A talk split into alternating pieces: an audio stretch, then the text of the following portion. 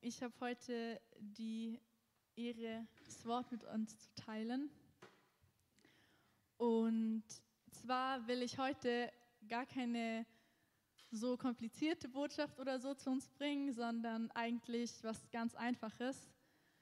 Und zwar will ich so eigentlich zu diesem Kern von zu dem zurückkommen, was es eigentlich bedeutet, für uns als Christen zu leben. Und deswegen wird es nicht so eine komplizierte Botschaft, sondern es wird eine einfache Botschaft, weil ich glaube, dass auch die Botschaft, die Jesus für die Menschen hatte, eine einfache Botschaft war. Und deswegen will ich uns heute einfach das sagen, was Jesus gesagt hat. Und die Passage, in die wir schauen wollen, das ist eine sehr bekannte Passage. Ich denke, die allermeisten von euch kennen sie. Und zwar schauen wir in Markus 12, und zwar ab Vers 28. Ähm, ganz kurz zu dieser Zeit, wo diese Passage ist, da ist Jesus gerade im Tempel in Jerusalem. Und er wird dort von sehr vielen Leuten befragt. Und sie versuchen eigentlich alle, ihm eine Falle zu stellen. Sie versuchen alle, irgendwas an ihm zu finden, dass er was Falsches sagt. Und die Passage ist überschrieben mit die Frage nach dem größten Gebot. Ab Vers 28, Markus 12. Da trat einer der Schriftgelehrten herzu, der ihrem Wortwechsel zugehört hatte, und weil er sah, dass er ihnen gut geantwortet hatte, er ist Jesus, fragte er ihn, welches ist das erste Gebot unter allen?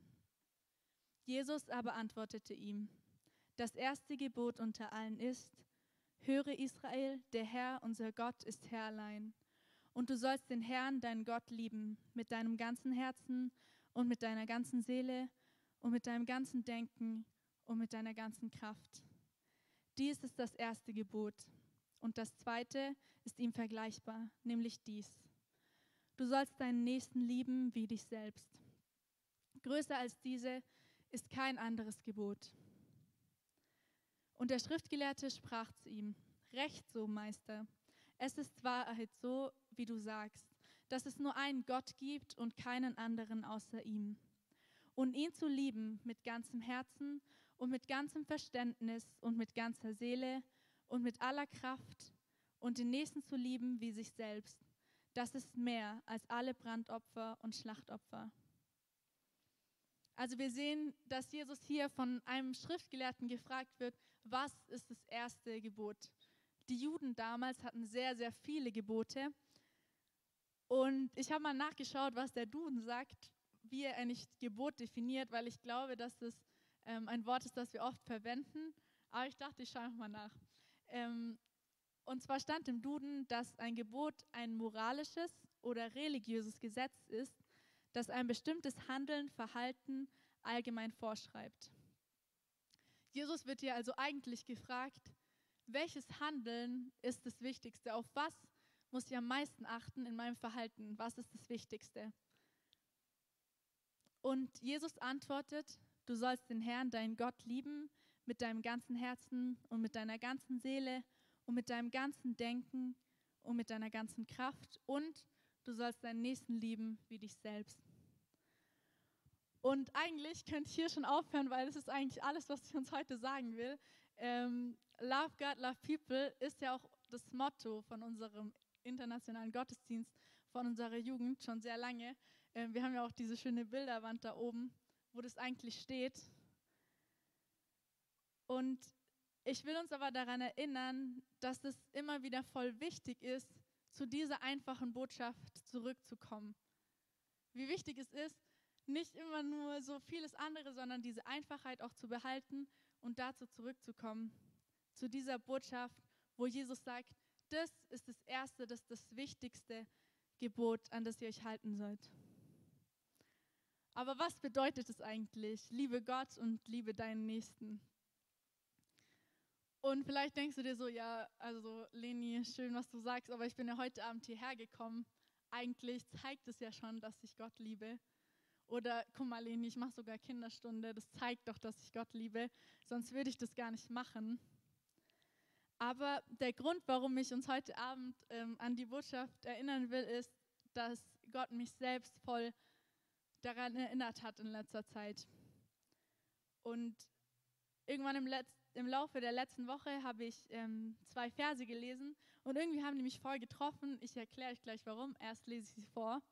Und zwar stehen die in Römer 10, Verse 1 und 2.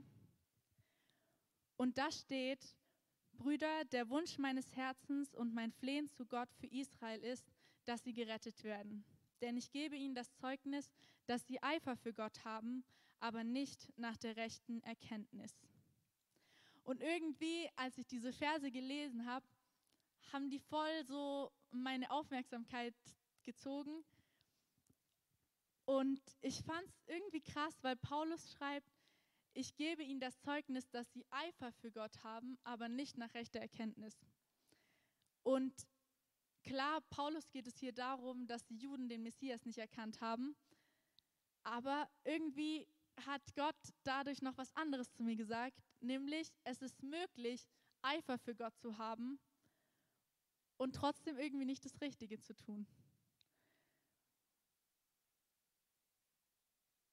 Und vielleicht ist es auch so ein bisschen das, was Jesus gemeint hat, als er, was er zu, mit dem, was er zu, in dem Brief zur Gemeinde in Ephesus sagt, ähm, was wir lesen in der Offenbarung, die Offenbarung, die Johannes hatte, ähm, wo Jesus an verschiedene Gemeinden Sendschreiben geschrieben hat. Und das geht jetzt an die Gemeinde in Ephesus und wir wollen da mal reinschauen. Das steht in Offenbarung 2.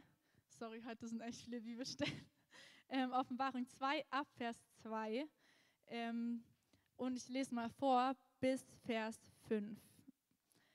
Ich kenne deine Werke und deine Bemühung und dein standhaftes Ausharren und dass du die Bösen nicht ertragen kannst.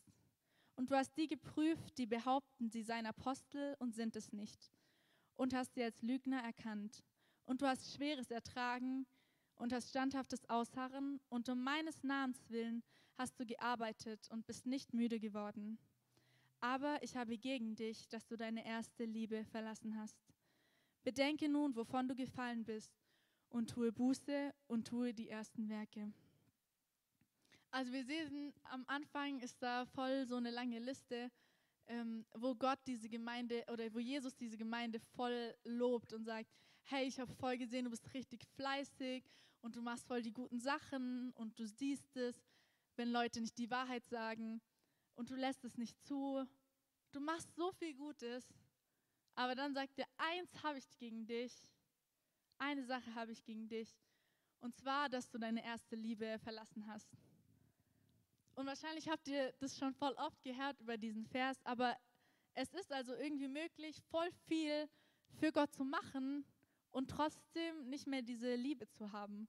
Ich kann voll fleißig sein und ich kann immer nur das Richtige machen und trotzdem diese Liebe irgendwie nicht mehr haben. Vielleicht schon noch irgendwie, aber nicht mehr so wie am Anfang. Und deswegen will ich uns heute fragen, lieben wir Gott? Liebst du Gott? Bewegt sich noch, wenn du das Kreuz anschaust? bewegt sich noch, wenn du daran denkst, was Jesus für dich gemacht hat. Dass er für deine Schuld, dass er für meine Schuld am Kreuz gestorben ist.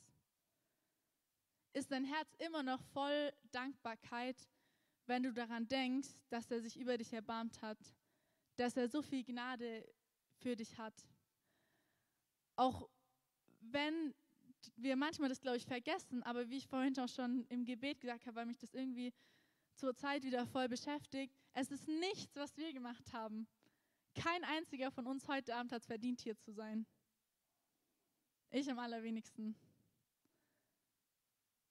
Weil es nichts ist, was wir gemacht haben. Und auch nichts mehr, was wir jemals tun könnten. Sondern es ist nur das, was Jesus gemacht hat. Sind wir noch dankbar dafür? Sehen wir das überhaupt noch? Berührt es uns noch, wenn wir die Bibel lesen oder ist es mehr so ein Haken dran setzen, hm, habe ich heute auch schon geschafft?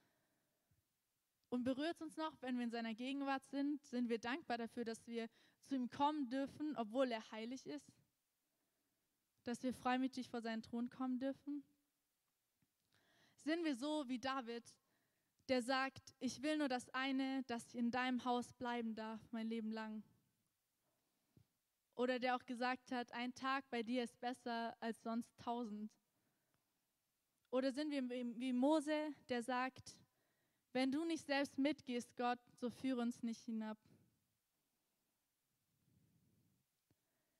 Ich glaube, wenn ich Gott wirklich liebe, dann hat das einen Einfluss auf mein Verhalten. Und dann hat es einen Einfluss darauf, wie ich meine Zeit verbringe, mit was ich meine Zeit verbringe. Dass ich nämlich Zeit mit ihm verbringe, weil das die einzige Möglichkeit, um ihn besser kennenzulernen. Stellt euch mal vor, jemand sagt euch, oh, ich liebe dich voll, aber der verbringt nie Zeit mit dir, der meldet sich nie bei dir. Dem ist ganz egal, was du magst und was du nicht magst. Dem ist egal, wenn dich was verletzt. Das ist ihm alles ganz egal. Der will dich auch nicht besser kennenlernen. Der würde nie nachfragen, ähm, wie es dir gerade so geht oder was dich beschäftigt. Aber der sagt, boah, ich liebe dich voll.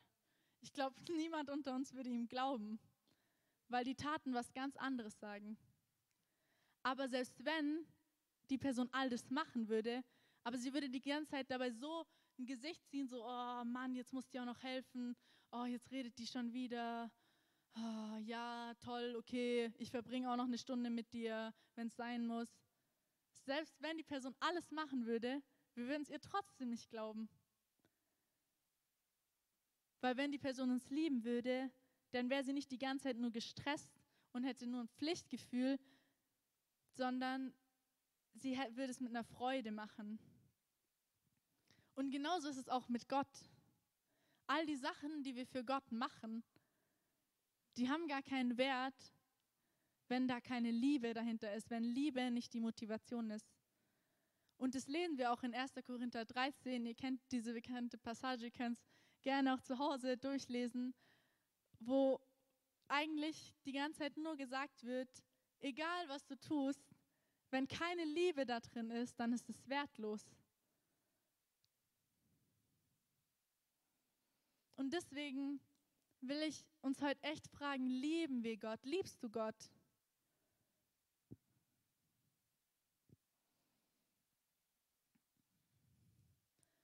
Und wir sehen in der Passage, die wir am Anfang gelesen haben, dass der Schriftgelehrte, der Jesus gefragt hat, was ist das erste Gebot, dass er wohl verstanden hat, was Jesus mit dieser Liebe meint. Weil er sagt zu ihm, ich lese noch mal ganz kurz vor, Vers 32 und 33, ihr müsst aber nicht, nicht nochmal hochmachen. Ähm, Recht so, Meister, es ist in Wahrheit so, wie du sagst, dass es nur einen Gott gibt und keinen anderen außer ihm. Und ihn zu lieben mit ganzem Herzen und mit ganzem Verständnis und mit ganzer Seele und mit aller Kraft und den Nächsten zu lieben wie sich selbst, das ist mehr als alle Brandopfer und Schlachtopfer. Und das, was er hier am Ende sagt, nämlich dass es mehr ist als alle Brandopfer und Schlachtopfer, damit bezieht er sich auf eine Stelle in Hosea 6, Vers 6, wo Gott sagt zu seinem Volk Israel, denn an Liebe habe ich wohlgefallen und nicht am Opfer, an der Gotteserkenntnis mehr als an Brandopfern. Und ich finde das voll krass, weil dieses Wort, was da im Urtext für Liebe steht, das, das Wort, sorry an alle, die wissen, wie man es richtig ausspricht, ähm, Shezet, Hezet, ich weiß nicht. Auf jeden Fall beschreibt dieses Wort eigentlich immer die göttliche Gnade, Güte und Barmherzigkeit. Und wenn dieses Wort als Beschreibung für Gottes Handeln gegenüber von Israel benutzt wird, meint es, dass Gott trotz Israels Untreue treu bleibt dass er, egal was sie machen, dass er es ablehnt, sie loszulassen, sondern dass er trotzdem treu bleibt. Und das ist eigentlich diese Barmherzigkeit, so wird es auch manchmal übersetzt. Und eigentlich finde ich, man sieht schon da voll arg, was Gottes Herz ist. Schon im Alten Testament, es gab diese ganzen Opfer und die waren voll wichtig für die Juden. Aber schon da sagt Gott, das ist mir nicht das Wichtigste. Es geht mir um dein Herz. Es geht mir um deine Liebe. Und Jesus bezieht sich auch einmal auf den Vers, und das sehen wir in Matthäus äh, 12, Vers 7. Und zwar war Jesus da an einem Sabbat mit seinen Jüngern unterwegs und sie haben so Ehren, also so Korn abgestreift, um es zu essen. Und dafür haben die Pharisäer dann so zu ihm gesagt, so, das darf man am Sabbat nicht. Äh, was macht ihr? Und dann sagt Jesus zu ihnen, wenn ihr aber wüsstet, was das heißt, ich will Barmherzigkeit und nicht Opfer, so hättet ihr nicht die Unschuldigen verurteilt. Und es ist eigentlich voll krass, wenn man sich überlegt, was dieses Wort Barmherzigkeit bedeutet. Ähm, ich war letzte Woche in Ludwigsburg in so einem Jugendhauskreis und wir haben eigentlich über was ganz anderes geredet, ähm, über so Eigenschaften von Gott. Und dann kamen wir so, ja, ja, Gott ist barmherzig. Und dann waren wir in so kleineren Gruppen und der eine aus meiner Gruppe hat sich gefragt, was heißt Barmherzigkeit eigentlich? Und wir alle so, ja, so ähnlich wie Gnade irgendwie. Aber wir wussten es alle nicht so richtig. Und das, obwohl es eigentlich ein Wort ist, was wir relativ häufig verwenden. Und es ist eigentlich voll krass, was Barmherzigkeit bedeutet, nämlich so Mitleid oder so eine Güte, so einen guten Willen den Elenden, Traurigen und Geplagten gegenüber und das zusammen mit einer Sehnsucht, ihnen zu helfen. Also ich habe Mitleid mit jemandem und weil ich Mitleid mit jemandem habe, will ich ihm helfen und helfe ihm. Und Gott will von uns, dass wir ihn lieben und unseren Nächsten lieben. Aber was heißt es denn, meinen Nächsten zu lieben? Was bedeutet das? Jesus sagt in der Stelle, wenn ihr wüsstet, was das heißt, hättet ihr nicht die Unschuldigen verurteilt. Er sagt, ihr habt einfach nicht verstanden, worum es wirklich geht. Und ich habe schon gesagt, an der Stelle sieht man schon, worum es Gott wirklich geht. Es geht ihm immer um das Herz. Und deswegen geht es ihm nicht nur um irgendein Verhalten, wenn das nicht von Herzen kommt. Und ich glaube auch, dass es automatisch kommt, dass wenn wir Gott lieben, dass wir ihn suchen und ihn kennenlernen und dass dann unser Herz automatisch mehr und mehr so wird wie sein Herz, dass wir mehr und mehr das verstehen, wie er sich fühlt. Weil ich glaube, dass es eben diese Begegnung mit Jesus ist, die uns verändert. Und das sehen wir auch voll oft, wenn wir in die Bibel schauen, in ganz vielen Leben von Menschen, wie Leben komplett verändert werden, als sie Jesus begegnen. Und das sehen wir zum Beispiel bei Zachäus. Zachäus war ein Zöllner. Er war nicht sehr angesehen in der damaligen Gesellschaft. Aber als Zachäus hört, dass Jesus kommt, war er so, ich muss Jesus sehen. Ganz egal, was passiert. Und Zachäus war nicht so groß, er war sehr klein. Und deswegen ist er zu einem Baum gegangen und er ist draufgeklettert, weil er Jesus sehen wollte. Und Jesus, er geht zu ihm und er wird sein Gast. Er lädt sich bei ihm ein. Und Jesus ist mit ihm und er hat Gemeinschaft mit ihm. Und was passiert, als Jesus Gemeinschaft mit ihm hat? Danach steht, nachdem Jesus bei ihm eingekehrt war, hat sich das ganze Leben verändert. Warum? Das lesen wir. Also die ganze Passage finden wir in Lukas 19, Verse 1 bis 10. Aber wir lesen jetzt nur Vers 8. Da steht, siehe Herr, die Hälfte meiner Güter gebe ich den Armen, und wenn ich jemanden betrogen habe, so gebe ich es vierfältig zurück. Zachäus, er merkt, ich habe echt nicht so coole Sachen gemacht bisher in meinem Leben und ich will das ändern. Ich gebe all mein Geld, mein Reichtum, das ist mir nicht mehr wichtig, ich gebe das den Armen und wenn ich jemand Unrecht getan habe, dann will ich das wieder gut machen. Und er hat es nicht gemacht, weil Jesus so vor ihm stand und gesagt, boah, Zachäus, als ich gehört habe, was du alles gemacht hast, das ging einfach gar nicht. Also du musst erstmal das, das, das und das machen und dann können wir vielleicht weiterreden. Sondern was passiert? Jesus hat Gemeinschaft mit ihm und das Leben von Zachäus wird automatisch verändert. Nicht, weil er irgendwie gezwungen wurde dazu, sondern weil er wusste, was er tun muss, als er diese richtige Begegnung mit Jesus hatte. Und ich weiß nicht, wie es euch geht, aber ich würde sagen, vielleicht habe ich so ähm, eine ähnliche Begegnung mit Jesus auch gehabt. Am Anfang, nachdem ich mich bekehrt hatte, hatte ich nämlich beides voll. Diese Liebe für Gott und diese Liebe für Nächsten. Am Anfang war das irgendwie voll selbstverständlich für mich. Ich war die ganze Zeit im Gebet. Also ernsthaft, egal wo ich war, wenn ich im Bus war, habe ich für alle Leute gebetet, die im Bus saßen. Wenn ich durch die Straße gelaufen bin, habe ich für die Leute gebetet, die mir entgegenkamen. Ich habe abends immer voll lang im Bett gebetet und meine Schwester hat es richtig geärgert, weil sie hat sich ein Zimmer mit mir teilen müssen. Und sie war dann so, Leni, wann bist du endlich fertig? ähm, aber das war mir eigentlich ehrlich gesagt in dem Moment egal, weil ich unbedingt alles loswerden wollte. Ich wollte alles mit Jesus teilen. Das war mir voll wichtig. Und ich wollte auch mein ganzes Leben, so alles, was ich gesagt habe, alles, was ich getan habe, wollte ich ihm geben. Und ich habe voll oft, dann auch wenn ich gebetet habe, habe ich voll geweint, weil das, was ich vorhin gesagt habe, mich hat es so arg berührt, was Gott für mich gemacht hat. Weil ich das so krass fand, dass er so nett zu mir war, dass er mich geliebt hat und so gnädig zu mir war, obwohl ich ehrlich gesagt gar nichts von ihm wissen wollte. Und dass er mich trotzdem gerettet hat, obwohl ich gesagt habe, nee Gott, ich will nicht.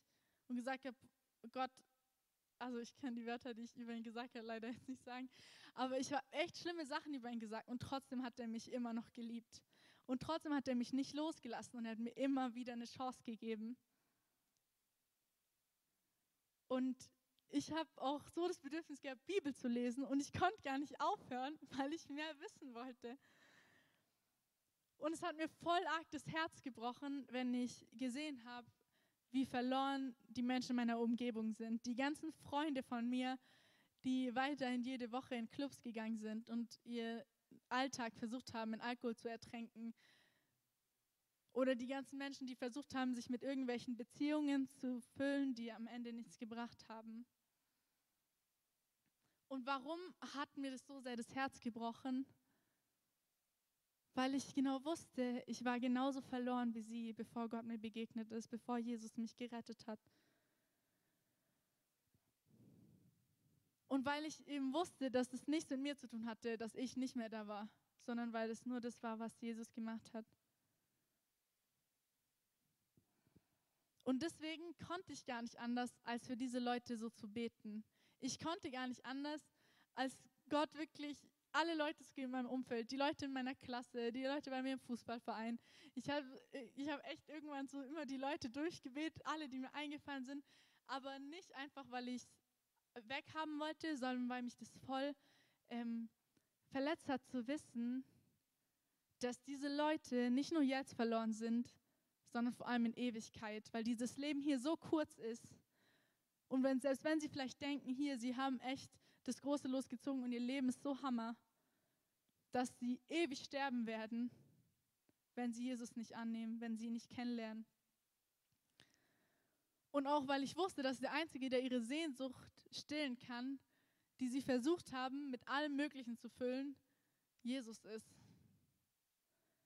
weil ich wusste, dass er der Einzige ist, der die Gefangenen freisetzen kann, dass er der Einzige ist, der die Kranken heilen kann, dass er Einzig, der Einzige ist, der die gebrochenen Herzen wiederherstellen kann und die wieder aufrichten kann, die niedergeschlagen sind. Und warum erzähle ich euch das alles, fragt ihr euch vielleicht? Weil Gott mich letzte Woche voll arg überführt hat. Ich habe uns in der WG in Ludwigsburg was aus dem Bad geholt, also nicht so spektakulär. Und dann habe ich mich so im Spiegel angeguckt und irgendwie hat Gott in dem Moment voll zu mir gesagt, du betest so oft, aber was du sagst, das ist nur in deinem Kopf, das ist nur von deinem Verstand, aber das kommt nicht aus deinem Herzen. Du betest, aber die Worte, die du sprichst, die sind am Ende leer, weil du nur eine Liste abarbeitest, weil du das gar nicht fühlst. Und ich habe zu Gott dann gesagt, Gott, ich bin so leid, immer nur die leeren, dieselben leeren Gespräche, zu, äh, die Gebete zu sprechen. Und ich bin leid, dass es mir so egal ist, dass die Menschen, die an mir vorbeilaufen, sterben. Ich bin es leid, zwar alles Richtige zu sagen und das Richtige zu tun, aber nichts davon in meinem Herzen zu fühlen dass in nichts von dem, was ich mache, diese Liebe ist. Nicht so wie am Anfang. Einfach weil es ohne die Liebe keinen Wert hat. Weil es dann nicht echt ist. Und es ist auch logisch, wenn wir uns das überlegen, dass Barmherzigkeit bedeutet, dass wir mit jemandem Mitleid haben und ihm aus diesem Mitleid heraus helfen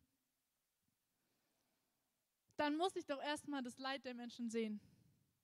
Mitleiden, das Wort sagt es eigentlich schon. Wenn ich das Leid von den Menschen überhaupt nicht wahrnehme, wie soll ich mit ihnen mitleiden?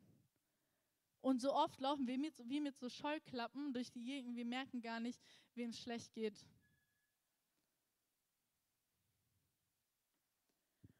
Und aber erst wenn wir das sehen und wenn wir wirklich mit ihnen mitfühlen, dann haben wir doch auch diesen Wunsch, ihnen zu helfen. Wenn ich doch gar nicht mitkriege, dass die Leute eigentlich voll verloren sind, dann kann es mir auch egal sein. Und ich glaube aber, dass es so ist, wenn wir Jesu Herz, Gottes Herz für die Menschen kennenlernen, dann verstehen wir auch, was es heißt, unsere Nächsten zu lieben. Und Jesus hat es selbst mal in einem Gleichnis erklärt, und zwar im Gleichnis vom barmherzigen Samariter. Ähm, eigentlich wollte ich es erst nicht vorlesen, aber dann dachte ich, ähm, vielleicht doch, weil es auch sehr interessant ist, in welchem Zusammenhang Jesus das sagt, nämlich in dem gleichen, den wir vorhin eigentlich gelesen haben. Und zwar lesen wir das in Lukas 10, die Verse 25 bis 37, ähm, das Gleichnis vom barmherzigen Samariter. Und siehe, ein Gesetzgelehrter trat auf, versuchte ihn und sprach, was muss ich tun, um das ewige Leben zu erben? Und er sprach zu ihm, was steht im Gesetz geschrieben? Wie liest du? Er aber antwortete und sprach, du sollst den Herrn, dein Gott, lieben mit deinem ganzen Herzen und mit deiner ganzen Seele und mit deiner ganzen Kraft und mit deinem ganzen Denken und deinen Nächsten wie dich selbst. Kommt euch bekannt vor, oder? Ähm, und dann steht, er sprach zu ihm, du hast recht geantwortet, tue dies, so wirst du leben. Er aber wollte sich selbst rechtfertigen und sprach zu Jesus, und wer ist mein Nächster? Da erwiderte Jesus und sprach, es ging ein Mensch von Jerusalem nach Jericho hinab und fiel unter die Räuber.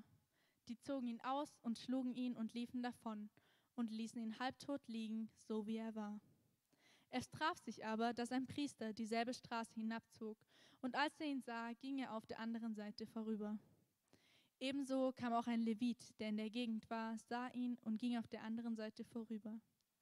Ein Samariter aber kam auf seiner Reise in die Nähe, und als er ihn sah, hatte er Erbarmen.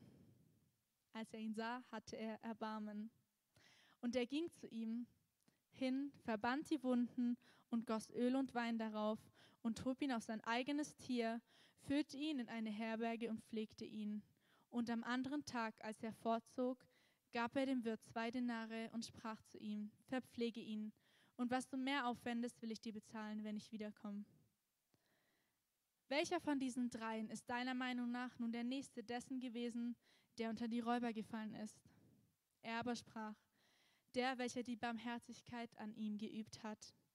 Da sprach Jesus zu ihm, so geh nun hin und handle ebenso. Und ich will jetzt gar nicht so sehr darauf eingehen, ähm, warum die Pharisäer oder diese Priester, warum die vorbeigelaufen sind und dass der Samariter, der eigentlich voll schlecht angesehen war, stehen geblieben bin. Aber ich will uns fragen, wie oft sind wir eigentlich eher wie dieser Priester? Vielleicht nicht aus den gleichen Gründen, vielleicht nicht, weil wir denken, oh, ich bin was Besseres oder so, oder was geht es mich an, Vielleicht, weil wir so beschäftigt sind mit uns selber, dass wir es gar nicht mitkriegen. Wenn wir einfach so an Obdachlosen vorbeigehen und denken, oh, oh, ich muss noch schnell was einkaufen, ich habe jetzt keine Zeit für sowas. Oder ähm, wenn wir sehen, dass es Menschen in unserer Umgebung gar nicht gut geht und wir denken uns aber, ja, ich könnte jetzt schon vielleicht was machen, aber mir geht es gerade selber echt auch nicht so gut und eigentlich habe ich genug eigene Probleme, deswegen vielleicht kann ja jemand anders sich darum kümmern. Aber ich denke, dass es sogar oft so ist, wenn wir beten für Leute. Okay, wir sagen es vielleicht sogar. Ähm, aber manchmal habe ich das Gefühl, dass wir die Anliegen, oder zu, ich, vielleicht ist es auch nur bei mir so, aber manchmal komme ich in so eine Routine rein und ich merke, dass ich die Anliegen einfach nur noch so runterratter. Ja, Hans-Peter haben wir jetzt auch erledigt, jetzt kommt noch Jürgen. Und dann so, dass wir es rumhaben. Aber das ist eigentlich nicht Sinn und Zweck der Übung. Und eigentlich sehen wir auch bei Jesus, dass er von uns will, dass wir Mitleid, dass wir Erbarmen, dass wir Barmherzigkeit den Menschen gegenüber haben. In Matthäus 14, Vers 14 lesen wir, dass Jesus eine große Menge sah und sich über sie erbarmte. Und wegen diesem Mitleid, der er für sie hatte, wegen diesem Erbarmen, heilte er ihre Kranken. Und ich glaube, unser Ziel als Christen sollte schon sein, mehr und mehr wie Jesus zu werden. Und wenn Jesus, wenn er eine große Menschenmenge sieht, Erbarmen mit ihnen hat, dann sollten wir vielleicht das Gleiche empfinden. Und aus diesem Mitleid dann so eine Sehnsucht haben, den Menschen auch zu helfen. Und ich glaube, wenn wir wirklich diese Liebe für die Menschen haben und dann aus dieser Liebe heraus für die Menschen beten, dann ist es kein Gebet, das einfach so abhaken ist, okay, jetzt habe ich das geschafft, kommen wir zum nächsten Punkt. Sondern ich glaube, dass es dann so ein Gebet ist, so ein verzweifeltes Gebet, wie das, von dem Olli gesprochen hat vor zwei Wochen. Ein Gebet, das wirklich aus unserem Herzen kommt und das echt ernst ist. Und ich glaube, dass es auch ist, wenn wir aus dieser Liebe heraus Menschen das Evangelium bringen und ihnen erzählen, was Jesus in unserem Leben gemacht hat, dass das voll viel verändert. Und nur wenn wir diese Liebe haben, sage ich euch ganz ehrlich, ich glaube, nur dann ich bin mir sicher, nur dann werden wir auch sehen, wie Menschen gerettet werden. Weil wir Jesus repräsentieren hier auf der Erde.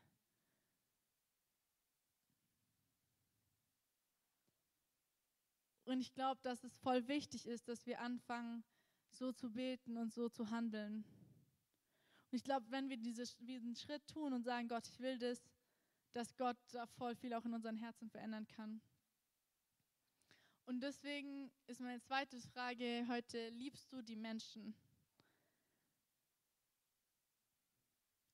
Und ich glaube, dass Gott uns voll arg auch zu Menschen machen will, die andere Menschen voll lieben. Und ich glaube, wenn wir ihn darum bitten, dass er das macht mit uns, dann wird er das sicher tun.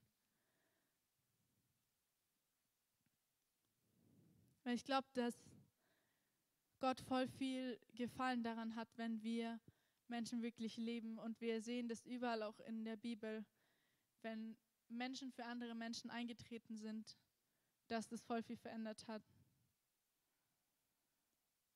Und es ist eigentlich ganz einfach, glaube ich, wenn wir merken, uns fehlt diese Liebe für Gott oder für Menschen oder vielleicht auch für beides, dann können wir einfach zu ihm kommen und wir können sagen, ich bitte dich, Gott, gib mir diese Liebe. Und ich weiß, dass er dann treu ist. Wir lesen in Philippa 2, Vers 13. Denn Gott ist es, der in euch sowohl das Wollen als auch das Vollbringen wirkt nach seinem Wohlgefallen. Und in Matthäus 7, Vers 7 steht, Bittet, so wird euch gegeben. Sucht, so werdet ihr finden. Klopft an, so wird euch aufgetan.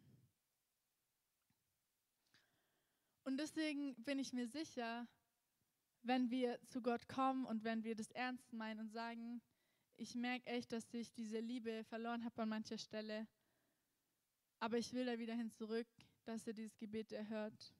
Das Lobpreisteam kann vielleicht schon nach vorne kommen. Weil ich glaube, dass es voll wichtig ist, dass wir uns wirklich fragen, tun wir nur all die richtigen Dinge, oder machen wir das, was wir machen, auch aus Liebe? Nicht nur, dass wir Gott lieben, sondern auch die Menschen. Und ich habe das selber schon so oft erlebt, wenn ich Gott darum gebeten habe, Gott, ich bitte, dass du mir wieder so einen Schmerz für die Menschen gibst, dass ich nicht mehr gleichgültig bin, dass es mir nicht mehr egal ist, wie es den Menschen geht, dass er das voll gemacht hat und dass er voll mein Herz da wieder weich gemacht hat. Dass er voll mich wieder die Menschen so sehen hat lassen, wie er sie sieht. Dass ich das Leid und die Not von den Menschen wieder gesehen habe. Und ich glaube, das verändert echt alles. Wenn wir zu so Menschen werden, die für andere Leute in den Riss treten und die für sie einstehen. Dass wir sagen, ich gebe nicht auf und wenn ich bis zu meinem Tod für die gleichen Leute bete, dass Gott sie berührt. Und wenn ich das niemals sehe, aber ich gebe nicht auf, weil ich weiß, dass Gott will, dass jeder Mensch gerettet wird und weil ich weiß, dass Gebet erhört wird und dass Gott jedes von meinen Gebeten hört. Und dass es erhört, wenn es ernstlich ist. Und deswegen will ich uns wirklich ermutigen, dass wenn wir beten für Leute, wenn wir Dinge machen, dass wir sie von ganzem Herzen tun, weil es geht Gott nur um dein Herz. Und wenn du die Dinge machst, die du machst, nur damit du sie gemacht hast, dann hat es keinen Wert für Gott. Aber wenn du es machst, weil du ihn liebst, dann ist es voll wertvoll. Und ich glaube, das ist auch immer so, wenn Leute anfangen und voll arg Gott suchen und voller Gott bitten, Gott, gib uns diese erste Liebe zurück, Gott, gib uns neu so eine Begeisterung für dich, lass, dass wir nicht nur dich so lieben, sondern dass wir die Menschen auch so lieben, dass sich das ausbreitet. Ich glaube, wenn Leute da vorangehen und voll die Leidenschaft haben, und das lesen wir auch oft in der Bibel, wenn dann ähm, die kleinen Propheten zum Beispiel, wenn sie angefangen haben und sie haben so gebetet und sie haben geweint vor Gott für ihr Volk, dass Gott voll was gemacht hat. Aber wenn sie niemals angefangen hätten, wäre vielleicht auch nie was passiert. Und ich glaube, dass es so ist, wenn wir neu so eine Liebe für Gott haben, dass sich diese Liebe ausbreitet, weil die Menschen das sehen und weil sie das auch wollen.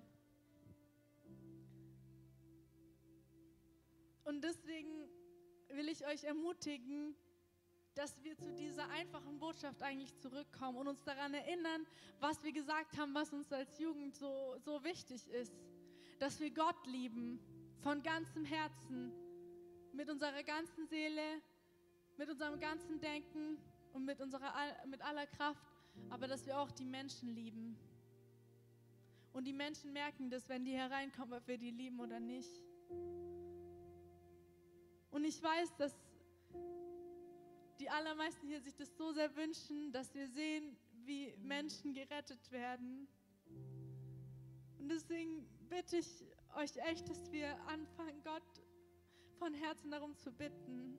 Und vielleicht sagst du, okay, vielleicht war ich aber noch nie an diesem Punkt, ich habe noch nie diese Liebe für Gott so gehabt, ich habe noch nie die Menschen so geliebt, dass ich einfach nicht anders konnte, als für sie zu beten. Dann bitte Gott auch drum. Gott hört unser Gebet. Und ich will uns sagen, liebt Gott und liebt die Menschen, weil Gott will Barmherzigkeit und nicht Opfer.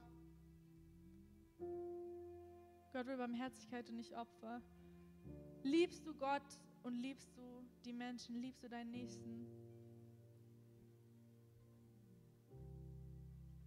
Und ich weiß, dass es nur die Begegnung mit Jesus ist, die das machen kann. Und deswegen fände ich es echt schön, wenn wir noch ein Lied singen würden. Und wenn du aber sagst, ich Gott hat mich schon voll daran wieder erinnert. Ich bin so, ähm, so begeistert und ich liebe Gott so sehr und ich habe so eine Liebe für die Menschen. Dann bitte ich dich, dann bete für alle anderen Menschen hier in dieser Jugend. Für alle, die hier sind, aber auch für die, die nicht hier sind. Dann bete für unsere Gemeinde. Dass wir dahin zurückkommen, dass wir Gott lieben von ganzem Herzen, dass wir die Menschen lieben.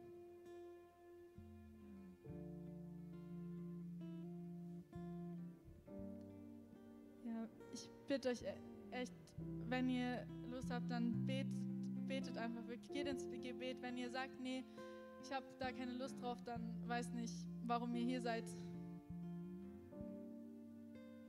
Ähm, aber ich bin davon überzeugt, dass heute alles möglich ist, weil Gott hier ist. Und wir haben einen großen Gott. Wir haben es vorhin so oft gesungen und wir haben einen großen Gott. Das weiß ich.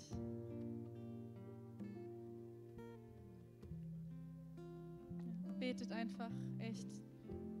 Betet, sagt Gott, Gott, ich weiß, ich muss dahin zurück. Ich habe diese Liebe, Herr, verloren. Ich habe diese Liebe für die Menschen verloren, aber ich will dahin zurück. Ich will nicht, dass es mir egal ist. Und er wird es machen, das weiß ich, weil Gott treu ist. Und weil ich selber so oft erlebt habe, weil mich Gott nie hängen gelassen hat.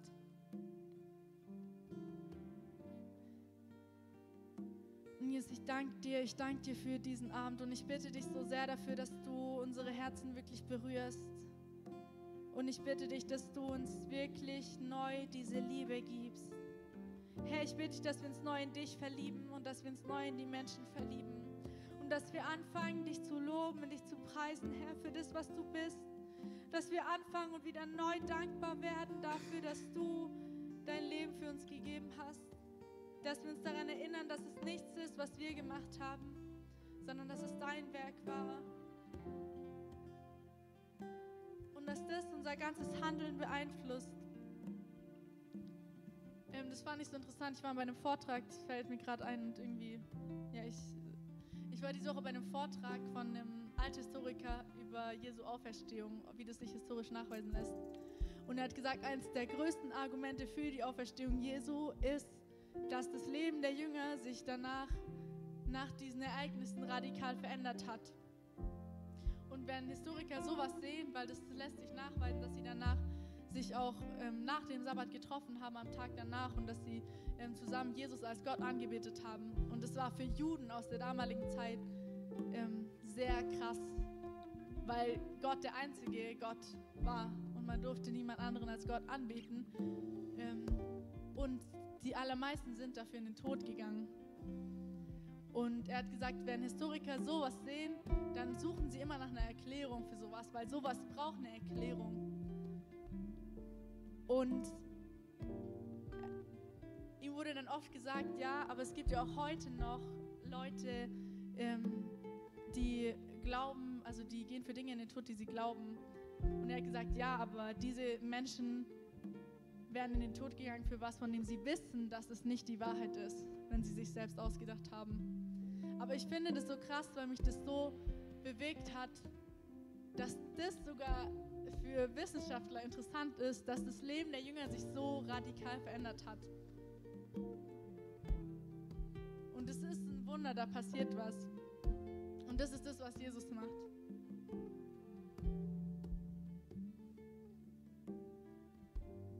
Das werden auch die Menschen sehen bei uns, wenn unser Leben sich ändert. Mehr und mehr. Ja.